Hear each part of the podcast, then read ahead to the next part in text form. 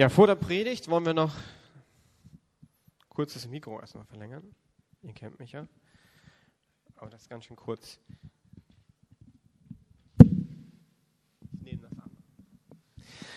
Vor der Predigt wollen wir uns noch Zeit nehmen, einige junge Leute zu segnen. Der Herbst bedeutet für uns auch immer in der jungen Erwachsenenarbeit oder Teenie-Arbeit, dass junge Leute rausgehen, Bibelschulen machen, Jüngerschaftsschulen machen. Dieses Jahr sind das fünf junge Leute, die ein Jahr für Gott machen. Ich glaube nicht, dass alle da sind. Das ist immer gar nicht so einfach mit den jungen Leuten. Aber ich weiß, zwei sind zumindest da. Mira und Ronja sind da. Kommt immer nach vorne. Elisabeth Mehle habe ich noch nicht gesehen. Die wird in die Schweiz gehen zum Masters Commission mit Benedikt Heimann. Und viele von euch nicht bekannt ist der Leo Heller, der wird in Bad Gandersheim eine Bibelschule machen. Von der das sind drei, die nicht anwesend sind, aber zwei, die sind anwesend und ihr beide geht auch zur gleichen Schule, was ich persönlich gut finde. Du kannst nicht reden, das ist okay, das äh, haben wir ja Ronja noch übrig. Aber ihr müsst nicht weiter nach hinten gehen, keine Angst hier. Ne? Ronja, wo geht ihr hin? Ja, wir machen DTS in Herrnhut. Äh, das ist gut, DTS. Diene dem Steward oder was heißt das? Das heißt Discipleship Training School und das heißt Jüngerschaftsschule auf Deutsch. Okay, gut. Wo geht ihr hin? Na, wir sind drei Monate in Herrnhut und machen dann drei Monate in Einsatz in Afrika oder Asien so mit Jugend mit einer Mission. Sehr cool. Wir wollen euch senden und segnen. Die anderen nehmen wir einfach hinein. Und ich möchte für euch beten. Gott, ich möchte einfach danken für junge Leute, die sagen, dass sie ein Jahr dir geben. Danke jetzt für Ronja und Mira, die die fünf repräsentieren und wir wollen sie wirklich als Gemeinde segnen und senden und beten, dass sie ein Jahr haben, wo sie dir tief begegnen. Ein Jahr haben, wo sie das Gute, was sie von dir empfangen haben, weitergeben. Und dass sie wirklich Botschafter an Christi Stadt sein können und auch uns als Lukasgemeinde überall da, wo sie hingehen, vertreten. Und wir segnen euch im Namen des Vaters und des Sohnes und des Heiligen Geistes. Amen. Gut, das wird spannend. Wir haben ja einen Gebetsverteiler. Ich freue mich immer als Jugendpastor, wenn die Jugendlichen nicht nur ein Jahr weg sind, sondern das auch mal nutzen, kurz zu schreiben, äh, denn wir beten gerne für euch. Aber Informationen sind nicht unwichtig.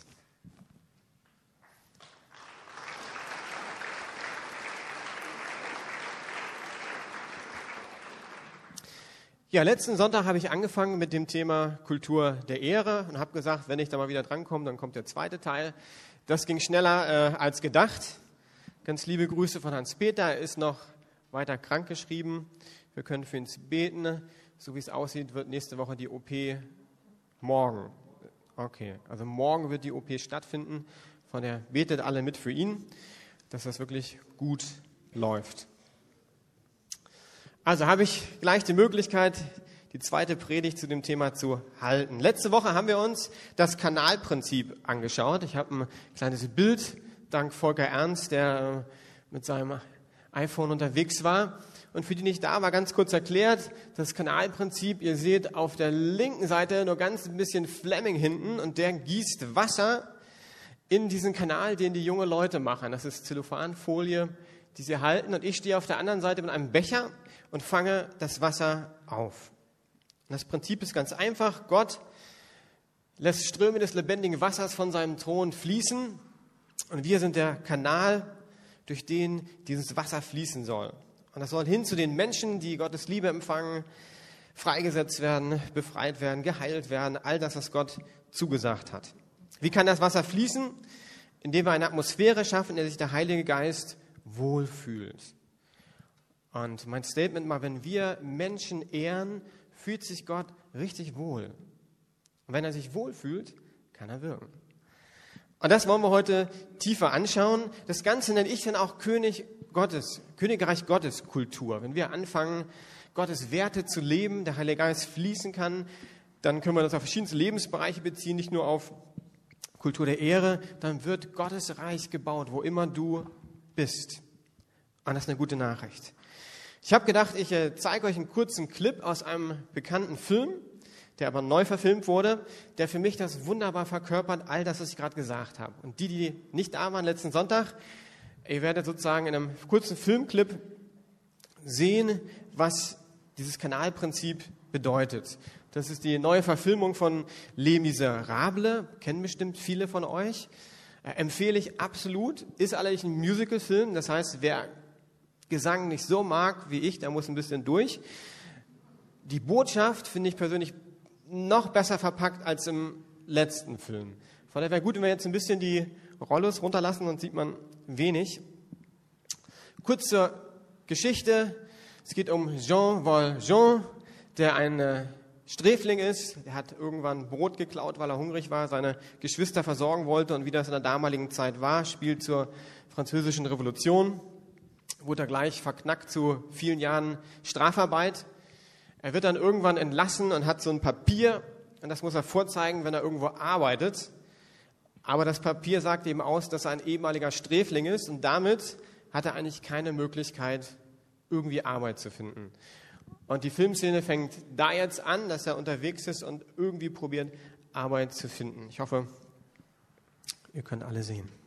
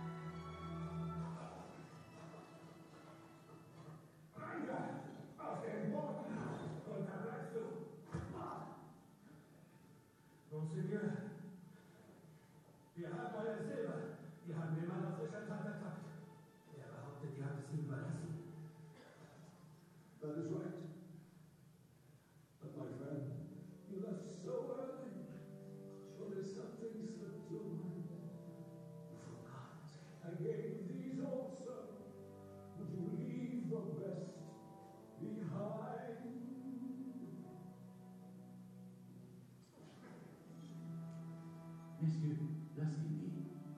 Was dieser Mann sagt, trifft zu. I commend you for your duty. Now God's blessing grow.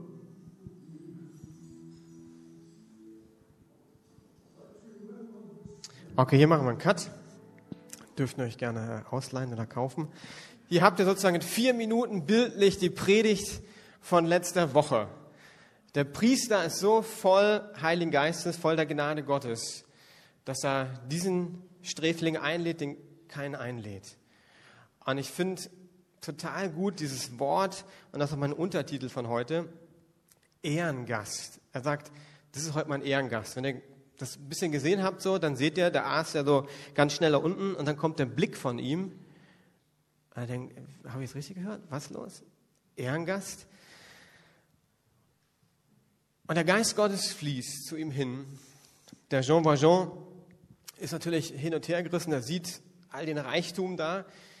Er hat ja kein Geld mehr, hat auch keine Familie, wo er hingehen könnte. Äh, Die Versuchung kommt, er bedient sich. Und dann ist es die zweite Szene, die ich liebe, wo er zurückkommt und die beiden Gendarmen voller Triumph, wir haben ihn gefunden. Könnte man gleich drüber predigen, ne? Wir haben die Strafe verdient. Kommt später noch. Wir haben Strafe verdient. Und was sagt der Priester? Mein lieber Sohn, du hast das Beste vergessen. Und geht zu zwei scheinbar wertvollen Leuchtern, drückt ihnen die noch in die Hand und sagt ziemlich klar zu den Polizisten, äh, jetzt ist Zeit, dass ihr gehen müsst, äh, weil die es gar nicht glauben können. Und wer den Film dann weiter sieht, merkt, dass dieser Jean Valjean eine Veränderung erlebt. Er begegnet Gottes Liebe, Gottes Gnade durch diesen Priester. Und eigentlich geht der ganze Film, finde ich, über die Frage nach Gottes Gnade. Und dann kommt nachher noch ein zweiter Kommissar dazu, der das überhaupt nicht peilt, was Gottes Gnade bedeutet. Von der mein Untertitel ist heute VIP. Ich habe überlegt, ob ich es auf Deutsch machen kann für die Senioren, aber das ist wirklich schwierig. Very important person heißt, eine ganz besondere Person zu sein.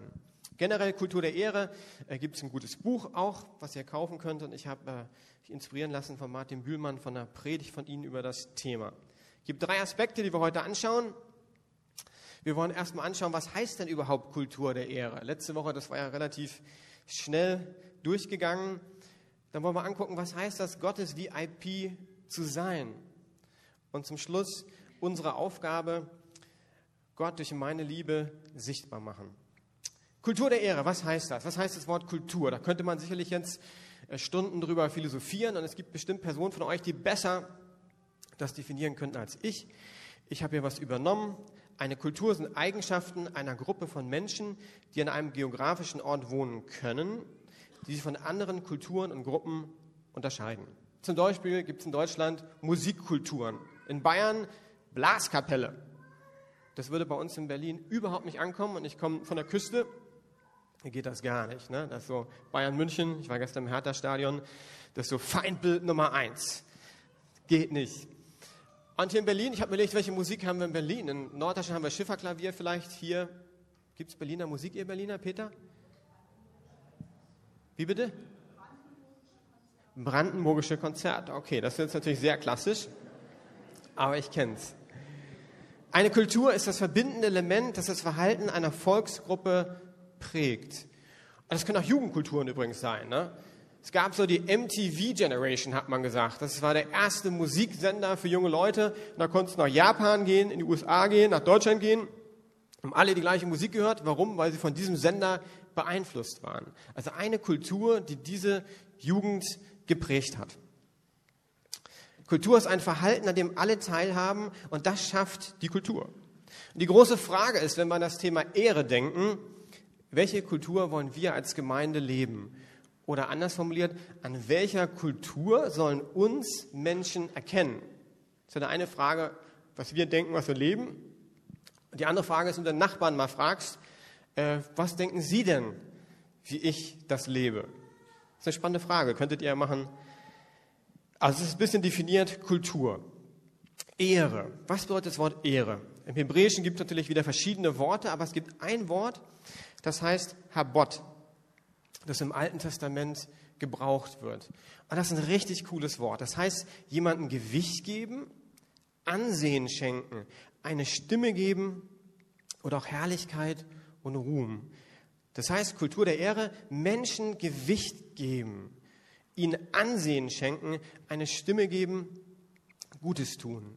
Ich habe die Predigt nicht gewählt, weil in Hellersdorf diese Woche dieses Chaos war, es hat mich bewegt zu sehen, was da abgeht.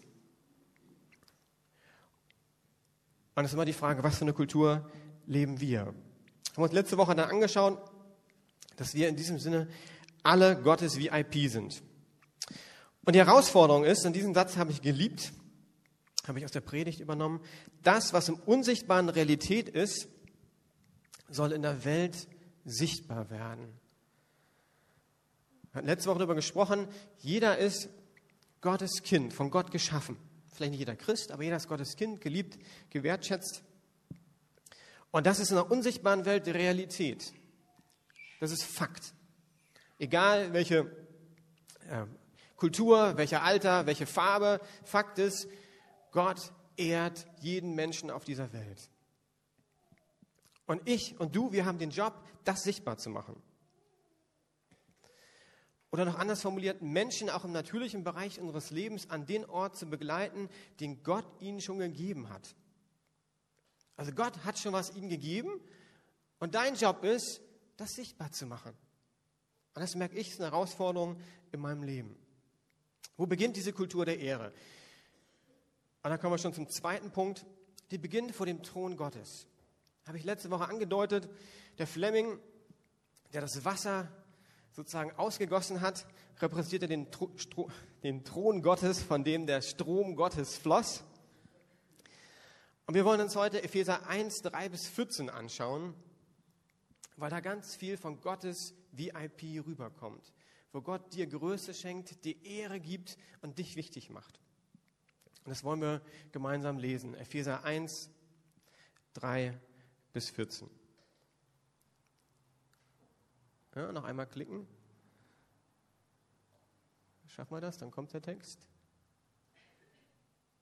Okay, der hakt ein bisschen. Okay, wenn ihr eine Bibel habt, dann dürft ihr jetzt ausschlagen. Epheser 1, 3 bis 14. Wir loben Gott, den Vater von Jesus Christus, unserem Herrn, der uns durch Christus mit dem geistlichen Segen in der himmlischen Welt reich beschenkt hat. Schon vor Erschaffung der Welt hat Gott uns aus Liebe dazu bestimmt, vor ihm heilig zu sein und befreit von Schuld. Von Anfang an war es ein unveränderlicher Plan, uns durch Jesus Christus als seine Kinder aufzunehmen. Und an diesem Beschluss hatte er viel Freude. Deshalb loben wir Gott für die herrliche Gnade, mit der er uns durch Jesus Christus so reich beschenkt hat. Seine Gnade ist so groß, dass er unsere Freiheit mit dem Blut seines Sohnes beschenkt hat sodass unsere Sünden vergeben sind. Er hat uns mit Gnade überhäuft und uns Weisheit und Erkenntnis gegeben. So hat Gott uns nun seinen Willen erkennen lassen, der lange verborgen war, und hat seinen Plan mit Christus offenbart. Gott beschloss, wenn die Zeit dafür gekommen ist, alles im Himmel und auf der Erde der Vollmacht von Christus zu unterstellen. Darüber hinaus haben wir durch Christus ein göttliches Erbe empfangen. Denn Gott hat uns von, An von Anfang an erwählt, wie er es mit seinem göttlichen, mit seinem Willen beschlossen hatte. Wir, die wir als Erste auf Christus gehofft haben, sollen mit unserem Leben Gottes Herrlichkeit loben. Und nun habt auch ihr die Wahrheit gehört, die gute Botschaft, dass Gott euch rettet. Ihr habt an Christus geglaubt und er hat euch mit dem Siegel seines Heiligen Geistes, den er vor langer Zeit zugesagt hat, als sein Eigentum bestätigt. Der Heilige Geist ist die Garantie dafür, dass uns alles gegeben wird, was er uns versprochen hat und dass wir sein Eigentum sind zum Lob seiner Herrlichkeit. Ich möchte nochmal beten. Gott, ich danke dir für diese Verse, ich danke dir für das Thema und das ist ja nicht neu. Ich denke, für alle, die länger Christen sind, das ist ein alter Hut. Aber mich hat das neu bewegt, Gott. Wie können wir in der Gemeinde als Christen eine Kultur der Ehre haben? Dass Menschen erkennen, wer du bist, Jesus. Und ich möchte dich einladen, dass du wirklich jetzt hineinkommst, dass du redest und zu uns sprichst. Amen. Ich habe den Text gelesen und ich muss ganz ehrlich sein, ich habe ihn mehrfach gelesen. Wisst ihr warum? Weil ich ihn schon häufig gelesen habe. Ich las ihn das erste Mal, dachte, guter Text. Dann habe ich gemerkt, der berührt mich ja gar nicht. Und dachte ich, ich lese ihn doch nochmal. Zum Schluss habe ich ihn mehrfach gelesen, weil ich gemerkt habe, die Wahrheiten sind so basic, die habe ich so oft gehört, aber sie leben, zumindest wenn ich einen Text lese, nicht wirklich. Und ich weiß nicht, wie es euch jetzt erging. Ich wusste nicht, weiß nicht, ob ihr mitlesen konntet. Das kennt ihr ja alles.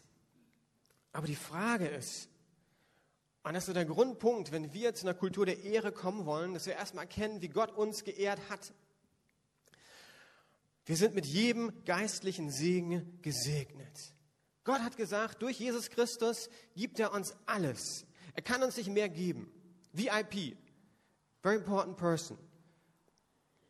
Dass Jesus für dich gestorben ist, hätte er auch getan, wenn du die einzige Person auf der Welt gewesen wärst. Eine Wahrheit, die mich immer wieder bewegt, die ich dann auch nicht glauben kann, dann denke ich sofort, kann doch nicht sein. Wenn ich die einzige Person wäre, lohnt sich das doch gar nicht. Aber die Wahrheit ist, du bist so wertgeschätzt, gewürdigt was es gemacht hätte. Du bist vor Grundlegung der Welt auserwählt. Gott kannte dich. Gott wusste ganz genau, ah, das ist Frieda und Frieda wird so aussehen. Und eines Tages wird sie in der Lukas-Gemeinde sein. Und da ist so ein Wert drinne. Hier steht aus Liebe vorherbestimmt in dem Text. Das heißt, Gott hat sich Gedanken gemacht. Er hat gute Gedanken über dein Leben. Wenn er Carsten sieht, denkt er, boah, das ist ein Sohn. Das ist ein richtig guter Sohn. Und er hat sich Gedanken gemacht über seine Familie, über seine Arbeit, das, was kommt. Und er hat Carsten berufen und hat gesagt, zuallererst, Carsten, bist ein großer Arbeiter vor dem Herrn. Du sollst in der Lukas-Gemeinde richtig gut die Finanzen verwalten. Und einmal im Jahr werden alle applaudieren. Das wird sich, glaube ich, nicht lohnen, einmal im Jahr applaudieren. Natürlich nicht. Gott sieht Carsten und sagt, Mann, das ist mein geliebter Sohn. Und Carsten, ich habe dich zur Kindschaft berufen. Zur Kindschaft. Wow. Nicht zuallererst Arbeiter. Durch Jesus Christus sind wir mit einem göttlichen Erbe beschenkt. Du hast eine Erbschaft. Hey, ich weiß nicht, wie deine Familie ist, ob die reich oder arm ist. Hier ist eine gute Nachricht. Du hast ein Erbe. Es gibt keinen in diesem Raum, der nicht erbt. Also du hast schon geerbt. Die Frage ist nur, ob wir dieses Erbe entdecken. Wir sind berufen, Gottes Herrlichkeit zu loben. Erlöst durch sein Blut. Und all das sagt aus, du bist wichtig, du bist wichtig, du bist wichtig, du bist wichtig, du bist wertvoll, du bist gewertschätzt. Ich habe das noch anders formuliert, losgelöst von Gottes Ferne, von den Konsequenzen der Sünde, dass wir Vergebung haben, von unseren Fehlern, dass Gott uns frei machen möchte durch das Kreuz.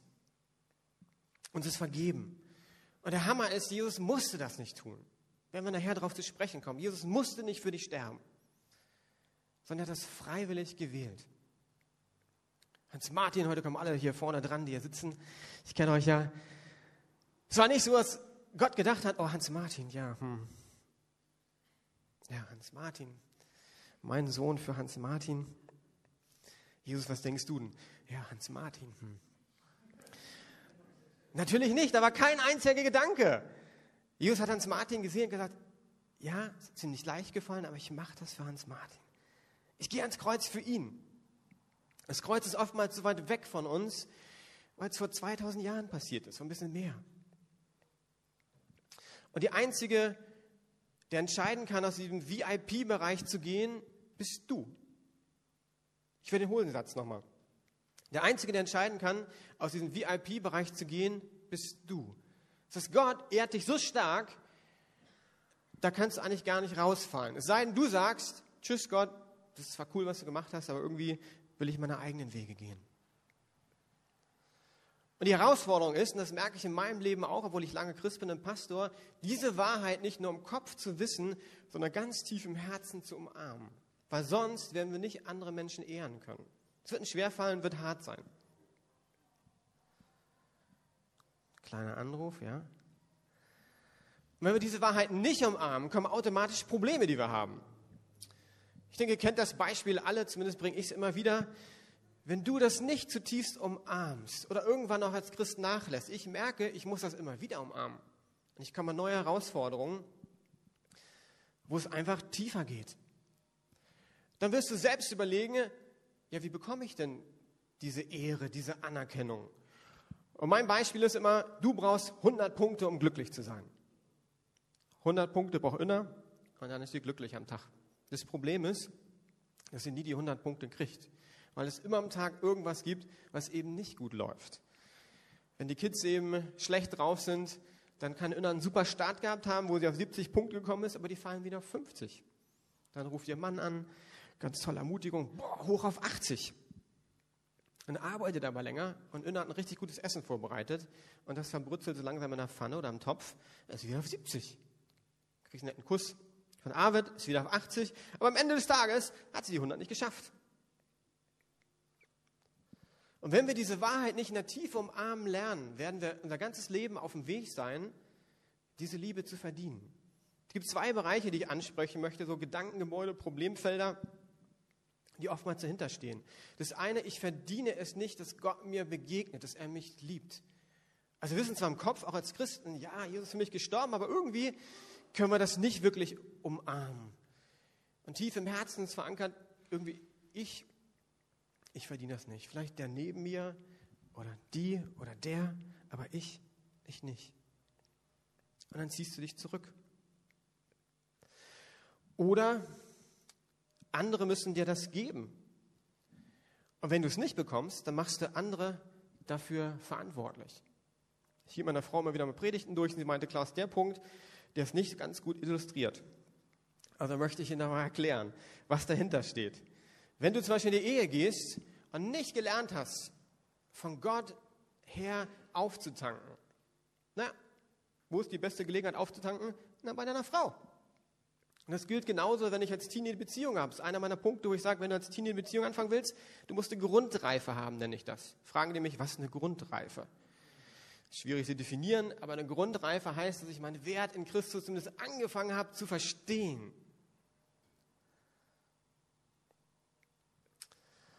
Und in der Ehe, wenn ich das nicht habe und anfange, innerlich zu denken, du, das habe ich doch eigentlich jetzt, jetzt habe ich ein Lob verdient, oder?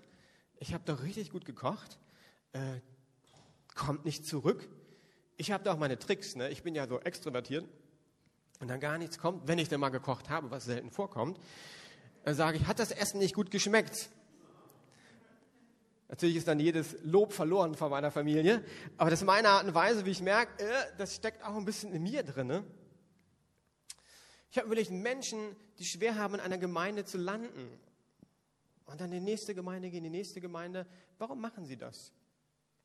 Ich glaube unter anderem, weil wenn sie in eine neue Gemeinde kommen und nicht das bekommen, was sie suchen, sagen, ja, das, da läuft irgendwas falsch, da kriege ich nicht, was, was ich brauche. Und ich würde sagen, ja, es kann mal gute Gründe geben, die Gemeinde zu wechseln. Aber die Gemeinde soll mir nicht meine Liebe geben. Wenn du heute hier bist und denkst, die Lukas-Gemeinde muss mir sozusagen meinen Tank auffüllen, sorry, hiermit enttäusche ich dich, ich und wir werden das nicht schaffen. Das ist ein Punkt, den du zuallererst mit Gott klären musst. Teenies, ich brauche ein iPhone.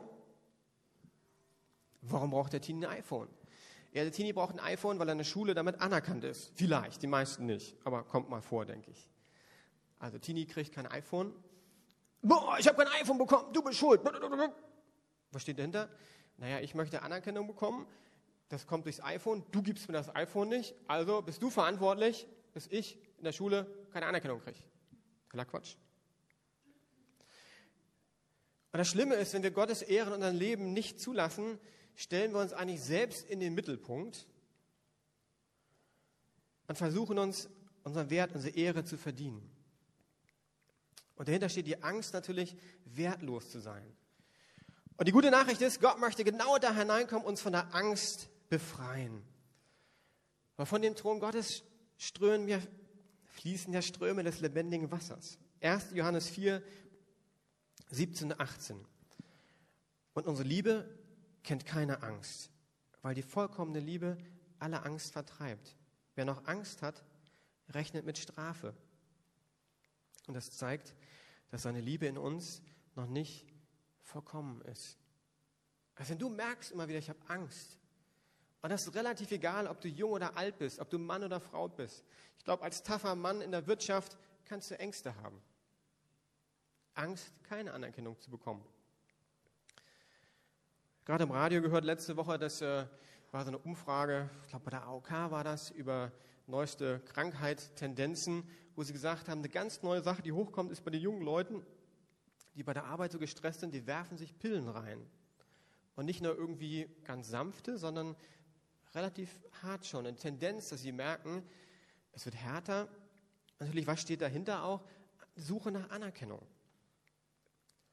Und Gottes Liebe will da reinkommen. Die Strafe oder die Angst, äh, dass er mit Strafe rechnen soll, einfach gehen. Eine Kultur der Ehre führt uns in Freiheit. 203, Vers 17. Der Herr aber ist der Geist, wo immer der Geist des Herrn ist, das Freiheit. Wir kommen langsam zum Ende. Ein paar praktische Hilfen noch, die euch vielleicht helfen können. diese Liebe zu empfangen, weil erstmal ist es ein bisschen theoretisch. Ist immer wieder alt, aber Bibelverse sind richtig cool. Such dir Bibelverse raus und lese sie regelmäßig über Gottes Kindschaft. Es gibt eine CD von Tobi Meyer, die ich bei Endlich Leben kennengelernt habe, das Vaterherz Gottes. Das sind einfach Bibelverse aneinandergereiht. Die Wahrheiten sozusagen werden untermalt von Musik. Und das ist richtig gut. Erst dachte ich beim ersten Mal bei Endlich Leben, wo so ein Lied abgespielt wurde, oh weh, so eine sanfte Musik mit Hafentönen noch irgendwie. Nee, nicht Hafer, das war ähm, Panflöte, glaube ich, sowas eher, ne? Richtig, Rüdiger? Panflöte. Und dann wurden aber diese Texte reingesprochen. Das sind einfach biblische Wahrheiten, die aus Bibelversen rausgenommen wurden. Und ich habe gemerkt, das war so gut. Die fielen in mein Herz hinein. Und es ist einfach aneinandergereiht. Äh, Kann man nicht mehr kaufen, aber ich habe sie mir runtergeladen. Es gibt ein Buch von Colin Urquhart, Mein liebes Kind. Richtig gut. Kauft ihr das. Da sind einfach Sätze formuliert aus der Perspektive des Vaters, die du in dein Leben hineinsprechen lassen kannst. Und wer mir auf Film steht, guck dir den Film Les Miserables an. Ich finde den richtig, richtig gut. Okay, jetzt haben wir noch eine Herausforderung und die gucken wir uns zum Schluss an. Unsere Aufgabe, Gott durch meine Liebe sichtbar werden lassen. Die Frage ist natürlich jetzt, im Alltag lassen wir unseren Wert und unsere Überzeugung von den charakterlichen Schwächen anderer Menschen kontrollieren und beeinflussen oder sind wir tief verwurzelt in dem Wissen, wer wir in Christus sind? Das ist ja so ein bisschen, was habe ich geschrieben? Selbsttest. Im Englischen sagt man Reality Check, aber ich habe ein deutsches Wort probiert zu finden. Also wie läuft denn das so bei mir? Fängt bei denen an, die ich vielleicht nicht so mag. Ist ja einfach, die zu lieben, die ich mag. Wie hat Jesus das gemacht? Und ich gehe mal zurück zur Kreuzigung. Jesus hätte die Kreuzigung verhindern können. Im Garten Gethsemane hätte er einfach sagen können, nee, ist mir zu heftig, ich lasse das. Er hätte auch so einen Mittelweg gehen können. Sagen, okay, ich lasse mich kreuzigen, aber die, die daran schuld sind, ne, die müssen richtig leiden. Zumindest die sozusagen kommen ein bisschen dran. Und ihr wisst alle, was Jesus gebetet hat. Vergib ihnen, denn sie wissen nicht, was sie tun. Und dahinter steht, Jesus sein Verhalten war nicht abhängig vom Verhalten der Menschen, die ihn geschlagen haben. Sein Verhalten war abhängig von der Beziehung zum Vater. Wie machen wir das jetzt? Ich denke, ihr kennt das alle. Das kann in der Kleingruppe sein. Ich bin ja eine lange Kleingruppe-Historie, eine Person in der Kleingruppe, merkt, die Person, mit der kann ich gar nicht. Und Gott ruft mich, die zu ehren, die groß zu machen, in die Gegenwart Gottes zu führen. Wir haben manchmal so Menschen, die anklopfen in der Gemeinde und irgendwie Hilfe brauchen. Manchmal klopfen die öfters an. Da, da komme ich an meine Grenzen. Das ist manchmal nicht so einfach, sage ich euch. Und auch während der Predigtvorbereitung kam mir so eine Person, wo ich dachte, was denke ich denn eigentlich über die Person, wenn ich total ehrlich bin? Das heißt, ich sehe eine Person und ich lasse mich beeinflussen von dem, wie die Person drauf ist, was sie sagt, welchen Ton sie vielleicht hat. Und wenn wir die Kultur der Ehre leben lernen, sind wir nicht abhängig vom Verhalten anderer Menschen, sondern von den Zusagen, die Gott uns gibt. Es kann in einer Ehe sein oder in einer Freundschaft. Dass ihr merkt, da gibt es einen Bereich, der ärgert mich wirklich. Und in dem Moment ist jegliche Ehre vorbei. Da kommt raus, wer du wirklich bist. Der brüllende Löwe. Und ich möchte anknüpfen an letzte Woche euch eine neue Perspektive geben. Ich finde das selbst nicht einfach, aber ich möchte was vorschlagen. Könnte es sein, dass Gott solche Dinge zulässt, damit er mein Herz prüft? Dass er Menschen in mein Leben schickt, im Hauskreis, in der Schule, auf der Arbeit, auch meiner Familie, wenn jemand schlecht drauf ist, um zu sagen, hey, check da mal mein Herz, Klaus. Wo stehst du denn wirklich? Das ist einfach zu predigen. Aber dann im Alltag, wo dich keiner sieht, wo du und dein Kollege am Schreibtisch irgendwie zu zweit sind oder in der Uni hast eine Lerngruppe und einer kommt nie. Oder immer zu spät. Könnte es sein, dass Gott solche Menschen in ein Leben hineinbringt, damit du oder ich von Gott abhängig bleibe? Haben wir alle die Tendenz, in die Freiheit zu gehen. Dass wir unabhängig vom Verhalten des anderen werden und lernen zu ehren. Oder nochmal etwas schärfer formuliert, könnte es sein, dass solche Menschen Botschafter Gottes sind zur Veränderung unseres Charakters. Das ist schon ganz schön scharf formuliert, oder? Aber könnte es sein, dass Gott Menschen oder auch Situationen hineinstellt, um ihn zu dir zu ziehen?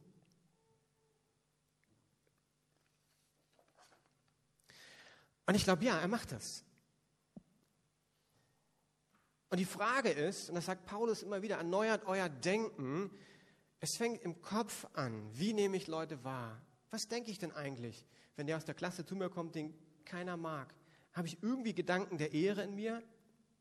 Oder bin ich nur abgenervt und denke, oh nee, der schon wieder? Wenn meine Kinder irgendwie einen Brülltag haben und das geht gar nicht. Was da tief in mir drinne? Und es ist mir klar, wir sind nicht perfekt, nicht in allen, boah, mein Sohn, boah, in Sport ist er so gut. In dem Moment, ne, ich bin ja auch Vater, da geht was ganz anderes bei dir ab. Aber sehen wir das als Möglichkeit zu sagen, hey, ich gehe zu Gott. Den Lehrer, ätzend. Der geht ja gar nicht, der Uni-Professor. Oder bei den Senioren, ihr seid auch eine große Truppe. Schwester X. Oder Bruder Y. Und was machen wir oftmals? Wir reden über Leute hinterm Rücken. Wir sind genervt. Wir lassen unsere Gefühle vielleicht auch noch am nächsten ab. Und ich möchte euch ermutigen mit dieser Predigt, dass wir erstmal selbst fragen, hey, wo stehe ich eigentlich? Wie geht es mir, Gottes Liebe zu empfangen? Und das ist Alter unwichtig. Ich merke, dass letztes Jahr durch Endlich Leben es sehr wichtig für mich war, nochmal hineinzukommen. Und viel bei Endlich Leben geht um Gottes Liebe empfangen. Dass du mal in deinem Umfeld guckst, Verwandtschaft, da gibt es ja viel, Arbeitskollegen, was immer es sind. Wo sind die Personen, wo, wenn ich ehrlich bin, ich richtig abgehe innerlich? Und wir werden gleich das Abendmahl feiern. Und das ist die Möglichkeit, dass du gleich zu Gott kommst. Zum einen, wenn du sagst, ich habe vielleicht nie Gottes Liebe umarmt, ich, ich kenne das irgendwie nicht, er ist nicht zu spät. Auch wenn du 50, 60 bist, ich will glauben und beten, dass du lernst, Gottes Liebe zu umarmen. Egal, ob du Geschäftsmann bist, Lehrer bist oder Mutter oder Student, Schüler, Gott möchte dir begegnen. Und das vielleicht auch Personen konkret bringst und sagst, Mann, Gott, die Person, ich pack das nicht. Und dass du deine Abhängigkeit bekennst. Im Abendmahl, finde ich, wird das so stark sichtbar, wie liebenswürdig wir sind. Jesu Tod am Kreuz zeigt, du, du bist gewertschätzt, du bist würdig, du bist geehrt. Im Abendmahl wird es auch sichtbar dadurch, dass wir Brüder gleich einleiten, dass wir Brot und Wein oder Traubensaft nehmen. Und ich finde das gut, weil das irgendwie, man spürt das, man berührt das. Und ich möchte Hoffnung machen. Ich glaube, dass Gott im Abendmahl durch seinen Heiligen Geist wirksam ist. Das ist für mich nicht eine Theorie. Und dass wir heute bewusst zum Abendmahl gehen mit dem, was dich bewegt, mit dem, was dich belastet. Und dass du erwartest, dass Gott dir begegnet. Erwarte das. Wir werden hinterher wieder Gebet haben. Nutz die Möglichkeit. Kannst konkret sagen, könnt, könnt ihr für mich beten, diese Situation oder wir werden heute auch zwei Älteste haben, die äh, für euch beten werden. Wir haben gemerkt, dass in den letzten Wochen viele irgendwie herausfordernde Situationen haben, einige krank sind und wir bis zu der Herbstferien erstmal jeden Sonntag, wenn zwei Älteste auch in der Gebetsecke stehen und einfach für Gebet da sein. Das heißt, wenn ihr krank seid, dürft ihr besonders für euch beten lassen. Die Bibel gibt die Verheißung, da wo die Ältesten die Hände auflegen. Wenn ihr was habt, wo ihr denkt, da, das möchte ich sagen, also werden jetzt nicht uns eine halbe Stunde Zeit nehmen, eine Seelsorge zu machen oder so, aber ihr könnt einfach kommen und wir wollen euch segnen, für euch beten. Und ich bete noch und dann wird das Lobpreisteam kommen. Hier ist die Theorie ist total einfach. Die Realität im Alltag herausfordernd. Und ich möchte beten, Gott, für jeden, der hier sitzt, dass wir diese Wahrheit, dass wir geehrt, gewertschätzt, äh, würdig gesprochen sind durch dich, tief umarmen. Dass dieses Liebesdefizit, mit dem wir oftmals durch die Gegend laufen, zack, gefüllt wird durch deine Gnade. Und dass wir ehrlich werden, Gott. Du liebst es, wenn wir ehrlich sind. Dass im Abendmahl das einfach dir jetzt alles sagen können, dass wir dir Menschen bringen. Und ich bete, dass heute Morgen ein Morgen der Freiheit ist. Dass du heilst, dass du stärkst, dass du ermutigst.